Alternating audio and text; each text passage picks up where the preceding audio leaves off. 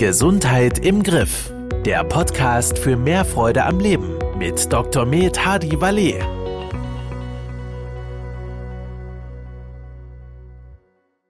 Herzlich willkommen im Podcast Gesundheit im Griff. Mein Name ist Manuel Kiefer und gegenüber von mir sitzt unsere ja, Allround-Expertenwaffe äh, Dr. Med Hadi Valet. Ich grüße Sie.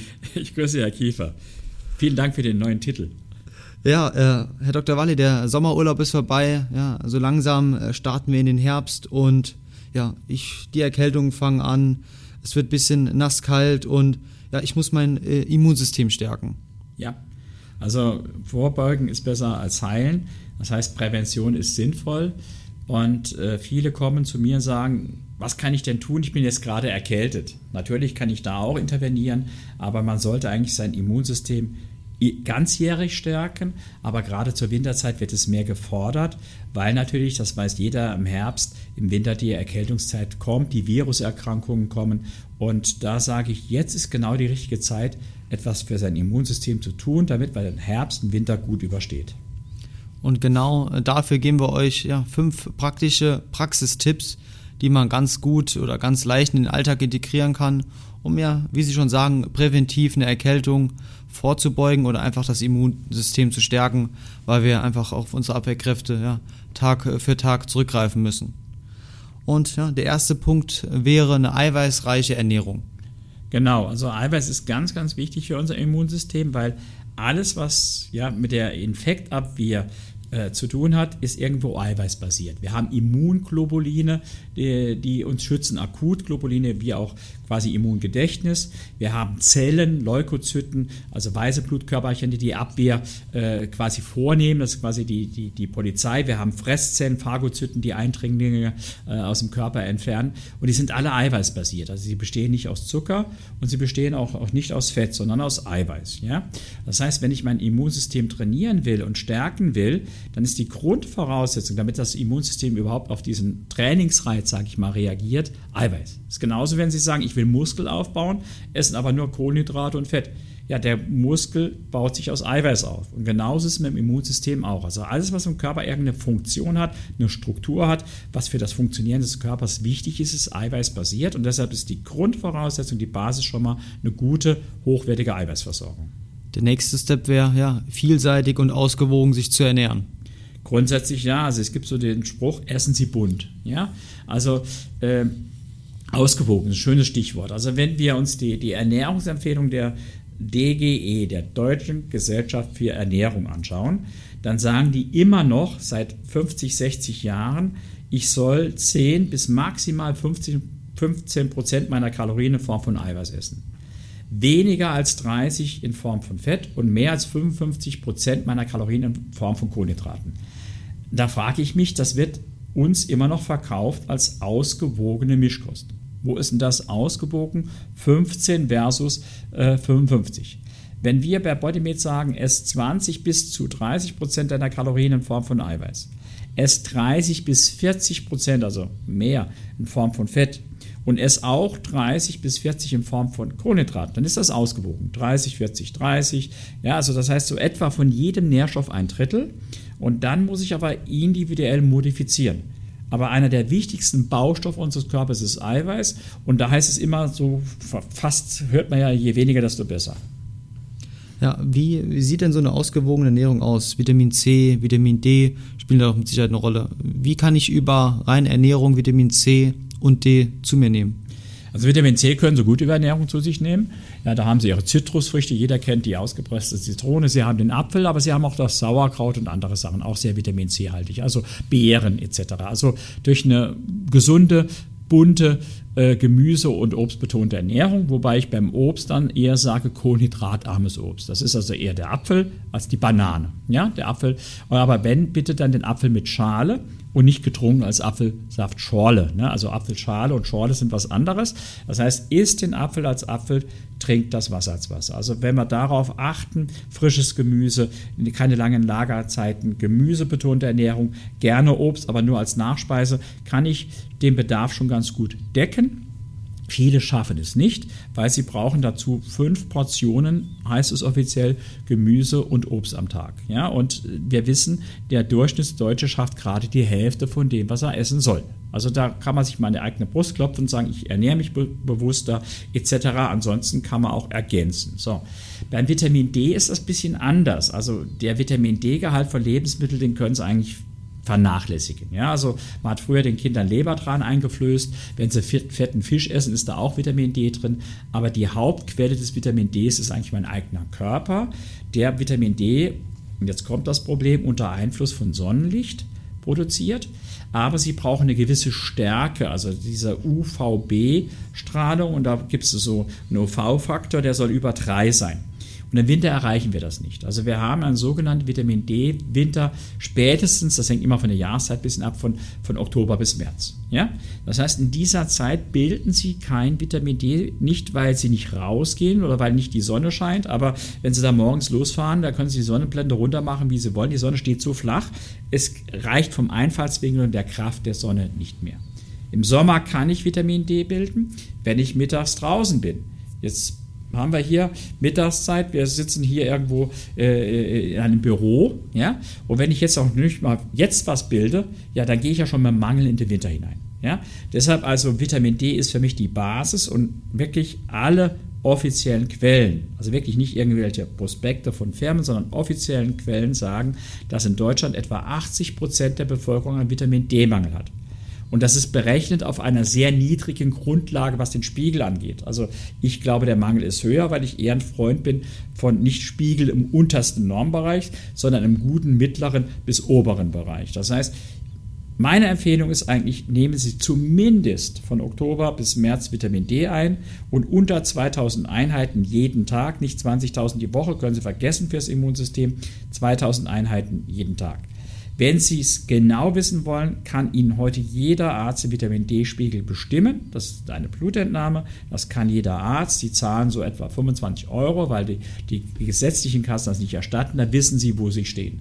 Ja, aber es ist klar, wenn Sie im Oktober oder September sich jetzt, also jetzt Vitamin D bestimmen lassen, das ist im untersten Normbereich und Sie die nächsten sechs Monate nichts mehr bilden, das heißt, dass Sie kommen nicht über den Winter. Ja? Also der muss jetzt schon sehr, sehr hoch sein, dass man sagt, gut, Sie sind scheinbar viel draußen, Ihr Körperbild ist noch gut. Jetzt bin ich auch schon älter, im Alter bildet mir eh schlechter. Ja, Vitamin D. Also Vitamin C über die Ernährung, wobei ich persönlich, sage Ihnen ganz ehrlich, ich nehme Vitamin C und Zink ein, obwohl ich mich gut ernähre, aber es klappt halt nicht immer. Ja? Äh, und Vitamin D ist für mich, also meine Patienten oder Kursteilnehmer sage ich eigentlich, nimm Vitamin D, das ist kostengünstig und du tust so viel Gutes für dein Immunsystem gerade auch was das Thema Vitamin D angeht, das Sonnenhormon, haben wir auch schon mal eine separate Folge aufgenommen. Wenn ihr da zu mehr erfahren wollt, hört euch die doch gern ja, äh, nochmal an, wenn die Folge hier fertig ist. Und da sprechen wir noch wirklich spezifischer über das Thema Vitamin D. Ich habe natürlich im Vorhinein der Folge ein bisschen recherchiert, Thema Immunsystem. Und wenn ich da über Vitamin C, Vitamin D recherchiert habe, fällt immer wieder der Begriff Kurkuma, die Allround-Waffe. Wie, wie stehen Sie dazu? Hilft das meinem Immunsystem? Äh, das ist jetzt ja auch äh, medial rübergeschwappt äh, zu uns. Was, was bringt mir das?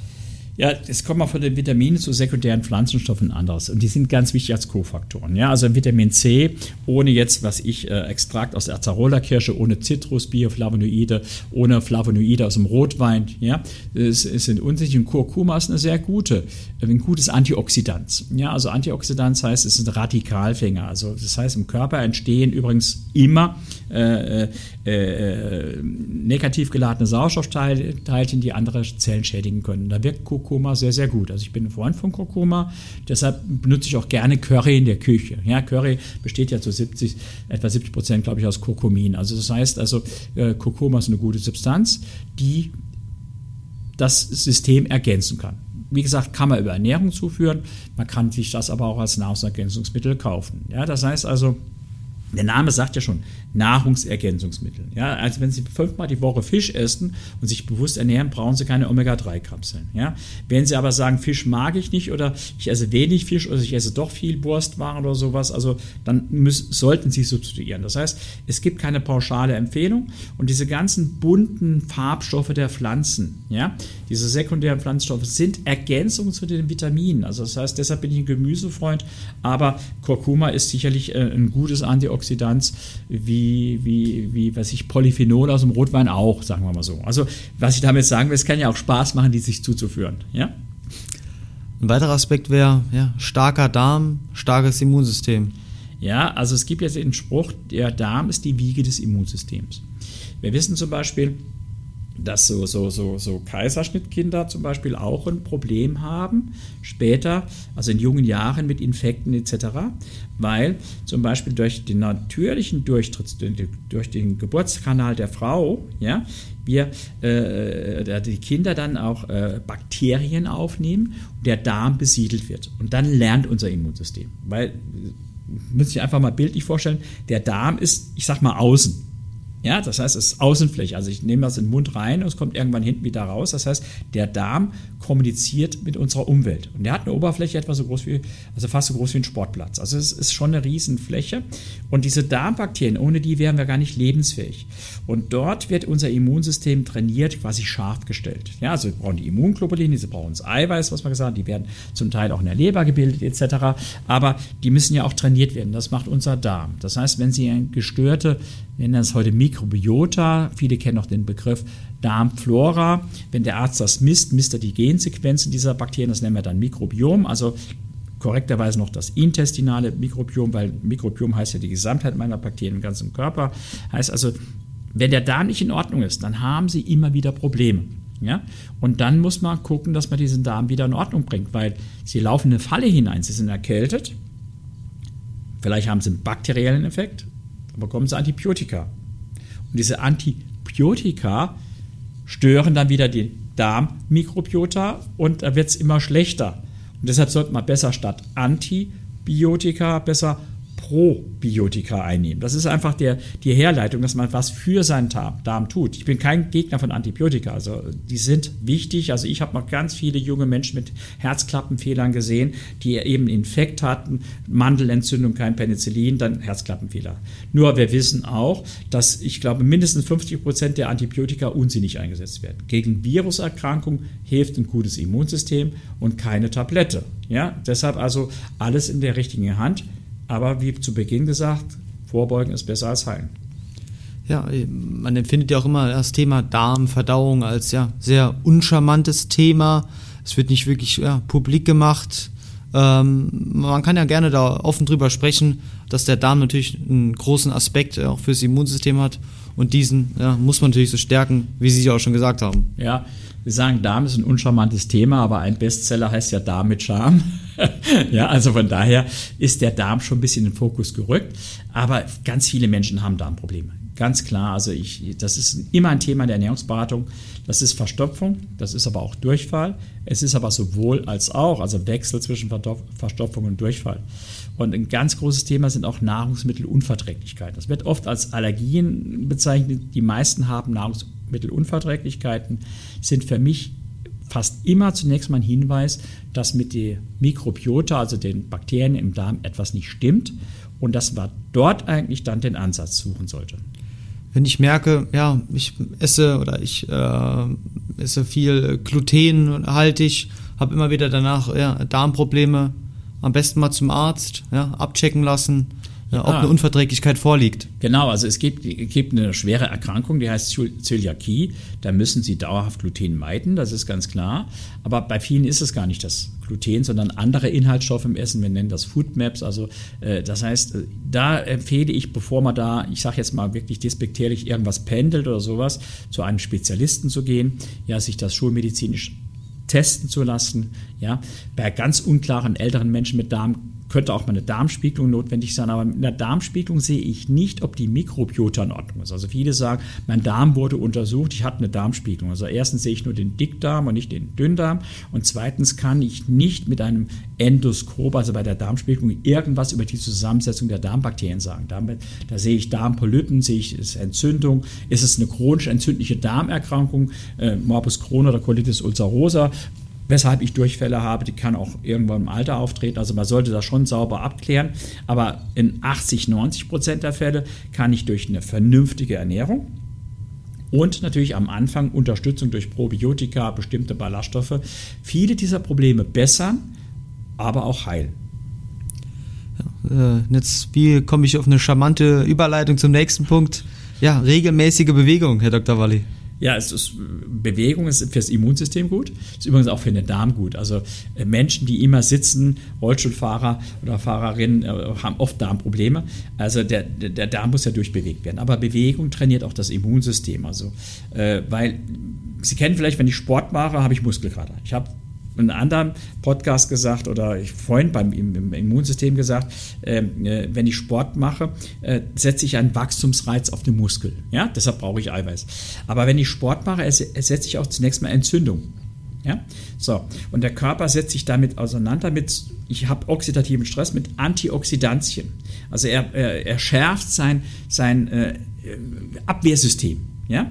Sein körpereigenes Abwehrsystem, Glutathion, Peroxidase und sowas nennen wir das. Ja? So, und dieses System, das ich durch Sport trainiere, hilft mir aber auch gegen Viren, gegen Erkältung, gegen Husten, Schnupfen und, was viele nicht wissen, ein gutes Immunsystem schützt, schützt vor Krebserkrankungen.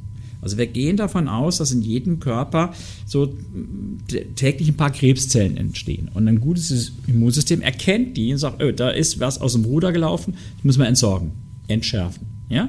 So, das macht das Immunsystem. Das heißt, Sport trainiert das Immunsystem. Aber Eiweiß gehört dazu, es gehören die Vitamine dazu, es gehören die, die Antioxidantien dazu, es gehört ein gesunder Darm dazu. Das heißt, also, es gibt nicht die eine Wunderwaffe, sondern insgesamt dieser, ja, nennen wir es mal Lebensstil. Ich habe auch äh, bei mir aus dem Alltag äh, einen Freund nach dem Fußballtraining, wenn der die nassen Haare hat oder verschwitzt ist, der geht immer direkt rein, direkt duschen, äh, weil der gefühlt so anfällig ist wenn der mal einen Luftzug abbekommt nach dem Sport, direkt der Kälte, direkt die Nase zu. Das ist das Open Window, wie man das nennt nach dem Sport. Das heißt, wenn sie sich richtig auspowern, ja, äh, äh, und dann quasi sich unterkühlen, ja, dann kann sie sich wirklich schnell erwischen. Das ist das sogenannte Open Window. Deshalb mal gucken. Das ist aber eher so in ihrem Alter, wenn sie richtig Gas geben und richtig Sport machen. In meinem Alter macht man eher so ein bisschen dosierten Sport, passiert das nicht. Aber da passen die Leute, die das kennen, passen da schon auf. Aber wenn das bei dem wirklich so auffällig ist, würde ich mal nachhören, wie ernährst du dich, Junge? Was macht dein Darm? Ja? Äh, ist mal Mikrobiota untersucht worden oder hast du überhaupt Darmprobleme? hast du Nahrungsmittelunverträglichkeiten? Also ich würde sofort eine Anamnese machen, also eine Befragung und würde dann mal überlegen, wo kann ich dem helfen?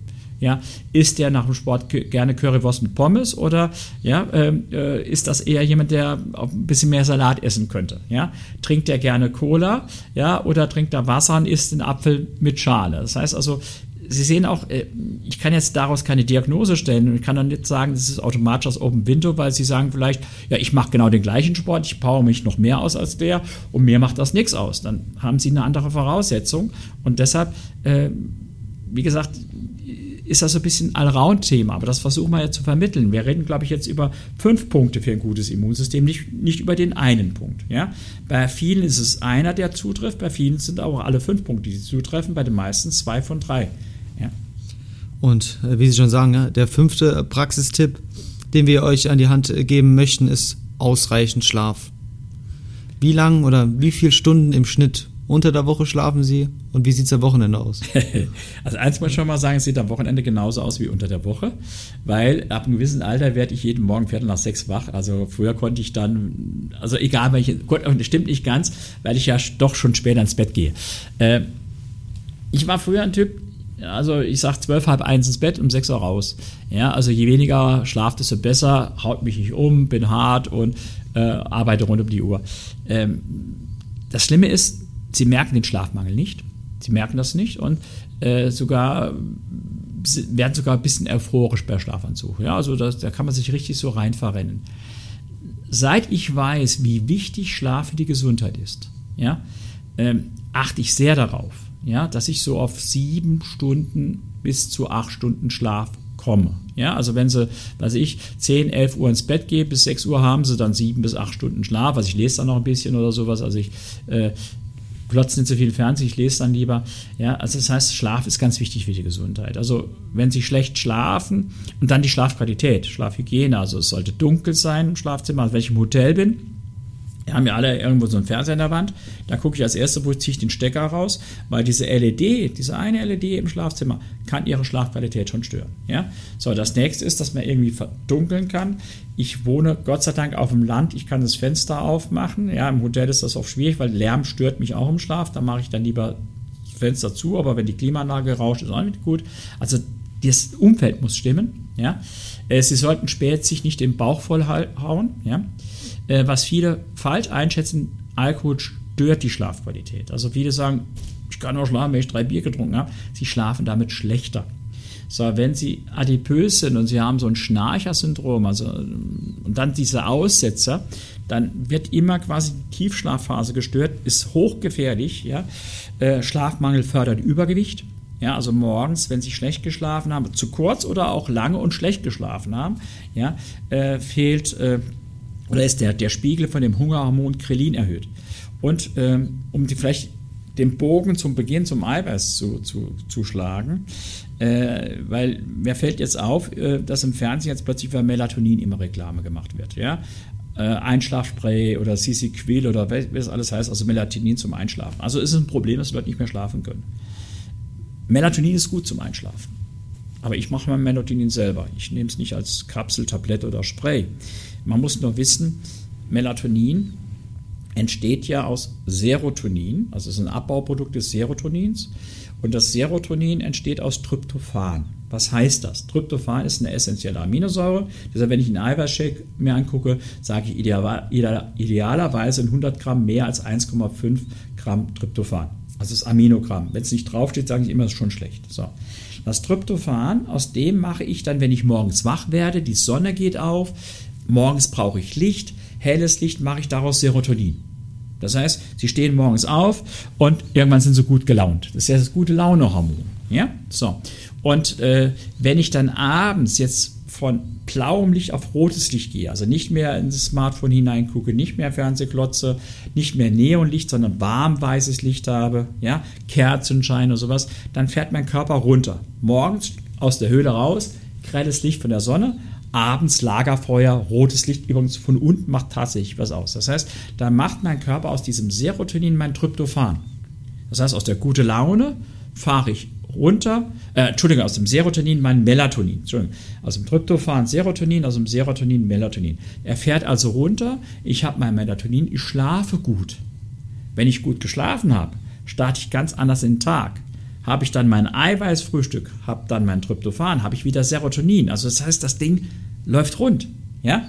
Wenn ich aber schlechtes Eiweiß oder kein Eiweiß esse zu wenig, bin ich den ganzen Tag mies drauf, ja, dann hilft mir am Ende des Tages das Melatonin beim Einschlafen, aber nicht beim Durchschlafen. Ich habe zu wenig geschlafen, bin morgens wieder, dann ist der Teufelskreis in die falsche Richtung. Also deshalb spielt Ernährung ganz viel auch in den Schlaf hinein.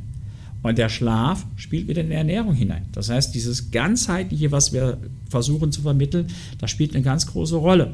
Ja, deshalb sage ich, wenn ich ein Problem habe, Schmerzen, Schmerztablette. Ja, ich kann nicht schlafen, dann nehme ich halt eine Schlaftablette oder von mir aus auch Melatonin ein. Ich sage, was ist denn die Ursache? Isst du zu wenig Eiweiß? Hast du abends noch Alkohol getrunken? Hast du vielleicht noch spät Kaffee getrunken? Es gibt Menschen, die können nach 12 Uhr, wenn die dann noch Kaffee trinken, dann ist es schlecht schlafen die schlecht. Ja? Das ändert sich im Alter. Also ich habe früher Kaffee bis in die Nacht getrunken. Heute weiß ich, nach 16 Uhr höre ich auf. Das ist meine Grenze. Das heißt jetzt nicht, dass das für jeden gilt, aber es gibt auch Menschen, die sagen, nach 14 Uhr keinen Kaffee mehr. Ja? Das heißt, versuchen Sie mal so ein bisschen auf sich zu achten, Achtsamkeit, dann zu gucken, wie reagiere ich darauf und sich dann ich habe ja schon mal gesagt, auf Ihre Körper hören danach einrichten. Aber wir geben Ihnen auch die Tipps und ich glaube, wenn Sie sich danach orientieren, haben Sie schon mal 80 Prozent richtig gemacht. Genau, wie Sie, wie Sie sagen, das ist ein, ein Kreislauf. Äh, das sind mehrere Aspekte, die, die zu berücksichtigen sind. Nur guter Schlaf bringt nichts äh, fürs Immunsystem. Wenn ich mich ja, schlecht ernähre, Probleme mit meinem Darm habe, ich mich nicht bewege. Für mich persönlich, ich brauche auch meine, gerade meine sieben Stunden Schlaf äh, und bekomme es auch meistens hin. Und wenn ich merke, ja, es kommt mal vor, sind nur drei, vier Stunden, das zieht sich wie ein roter Faden für mich für die, durch die ganze Woche. Ich merke, ich bin platt, bin ja, aus dem äh, Rhythmus raus, bisschen antizyklisch äh, und bin automatisch an dem Tag ein bisschen mehr gerädert oder auch die kommenden Tage. Deswegen probiere ich halt auch immer im Durchschnitt ja, auf meine sieben Stunden zu kommen. Am Wochenende sind es dann doch meistens acht, wenn es die Zeit äh, ja, mitbringt. Ja, das ist in jungen Jahren so, dass man bis Mittag ins Bett liegen kann. Ja, das ist bei mir dann das Problem, wenn ich am Wochenende eingeladen bin, geht man später ins Bett. Ich bin aber trotzdem im Viertel nach sechs wach, aber dann mache ich ein bisschen Sport oder sowas und dann lege ich mich auch mittags mal hin. Aber auch das, dieses mittags hinlegen, äh, gerade für ältere Menschen, äh, Powernapping ist richtig gut. Ja, das, da reden wir aber von 10, 15 Minuten. Ja, also nach dem Motto, in Sessel legen, Augen zu, Schlüsselbund in die Hand nehmen und wenn sie gerade so wegkippen, dann fällt der Schlüsselbund und dann werden sie wieder wach. Da sind sie frisch ohne Ende. Wenn sie sich aber mittags hinlegen und dann ratzen dann eine Stunde, dann sind sie total erschlagen und das hilft, stört dann auch beim Nachts einschlafen etc. Also viele meinen dann einfach, ja, da lege ich mich mittags zwei Stunden hin, also so kurzes Nickerchen, wie man früher gesagt hat, das ist schon okay. Ja, da kompensiere ich ein bisschen am Wochenende. Übrigens, Vorschlafen klappt nicht. Ja, also es waren auch die jungen Leute so, sie meinen, sie könnten vorschlafen und dann drei Tage durchfallen. Das geht nicht. Also eigentlich Schlafhygiene, wie wir es heute nennen. Und sieben Stunden ist ein guter Mittelwert. Es gibt, die kommen mit sechseinhalb aus, aber die Studien sagen sieben bis acht Stunden. Wenn ihr die fünf Praxistipps umsetzt, seid ihr auf jeden Fall startklar für den Herbst äh, euer Immunsystem äh, stärkt euch, bringt euch durch die ja, nasskalte Jahreszeit. Herr Dr. Walli, gibt es noch von Ihrer Seite aus was zu ergänzen? Ja, also äh, ich habe vorhin gesagt, Antibiotika, Probiotika. Also allein, also schlecht für den Darm ist eine zuckerlastige Ernährung mit viel gehärteten Fette, die ballaststoffarm ist ich sag mal in Anführungszeichen im Englischen Western Style Diet genannt. Also, ja, so, das heißt, wir sollten uns sehr ausgewogen ernähren im Sinne einer mediterranen Kost, mediterrane Low Carb Kost gibt ja da diese mediterrane Pyramide, früher Logi-Pyramide etc. Aber wenn ich jetzt ein Problem habe, weil Sie haben Antibiotika eingenommen, ja, Sie haben vielleicht einen schlechten Lebensstil gepflegt und Sie waren wirklich erkältet, mussten was nehmen, ja, dann hilft es sehr gut, erstmal die, die, wie ein Rasen neu einzusehen, also aufzuforsten. Das nennen wir Probiotika. Da gibt es gute Präparate, Probiotika Immun etc. Äh, was viele falsch machen, und Beschwerden sind besser, ich lasse weg. Also eine Probiotika-Therapie dauert mindestens drei, besser sechs Monate. Und ich gebe gerne zu den Probiotika initial auch Präbiotika, also Ballaststoffe, Hepalin oder andere. Ja? So, äh, dauerhaft, die Probiotika-Therapie wird dann irgendwann beendet, die Beschwerden sind schon lange weg. Und dauerhaft sollte ich mich dann auch, wie gesagt, ballaststoffreich ernähren. Und Ballaststoffe nochmal als Botschaft ist nicht nur Vollkorn, ja, sondern auch ganz viel Gemüse. Da ist Gemüse auch wichtiger als als Salat, äh, als, Entschuldigung, als Obst. Salat ist ja, ja, ist ballaststoffreich. Und Beeren schlagen oft zwei Fliegen mit einer Klappe. Das sind Powerbomben, was Antioxidantien angeht. Ich sage immer, alles, was Ihnen auf, ich trage gerne weiße Hemden, so einen dunkelroten Fleck macht, der nicht mehr rausgeht, das sind Antioxidantien pur. Und dann kauen sie ja bei den Beeren oft noch so Körnern rum, das sind dann die Ballaststoffe. Also das heißt, das kann ja auch richtig Spaß machen mit so frischen Beeren und sowas. Das heißt also, da wirklich den Darm für eine gewisse Zeit unterstützen durch Pro- und Präbiotika, nennen wir Symbiotika und dauerhaft ist immer gesunde Ernährung und alles, was wir heute erzählt haben. In diesem Sinne, bis zur nächsten äh, Folge mit Ihnen, Herr Dr. Walli. Ja, äh, für die Zuhörer, wir freuen uns über Feedback, Gerade bei Apple Podcast freuen wir uns über eine Bewertung. Lass doch gern äh, da ja, die 5-Sterne-Rezession äh, ähm, ja, für uns werten. Und ja, bis zum nächsten Mal, Herr Dr. Walli. Ja, gerne und äh, empfehlen Sie uns auch weiter. Also wenn Sie wirklich Freund von jemandem sind, tun Sie ihm was Gutes. Ja, das heißt, empfehlen Sie uns weiter. Äh, ich glaube, äh, Sie werden auch da hoffentlich ein positives Feedback bekommen. Ansonsten gerne Anregungen und es macht immer wieder Spaß. Tschö. Tschüss. Das war Gesundheit im Griff. Der Podcast für mehr Freude am Leben. Dir hat dieser Podcast gefallen? Dann abonniere ihn jetzt, um keine neue Folge zu verpassen.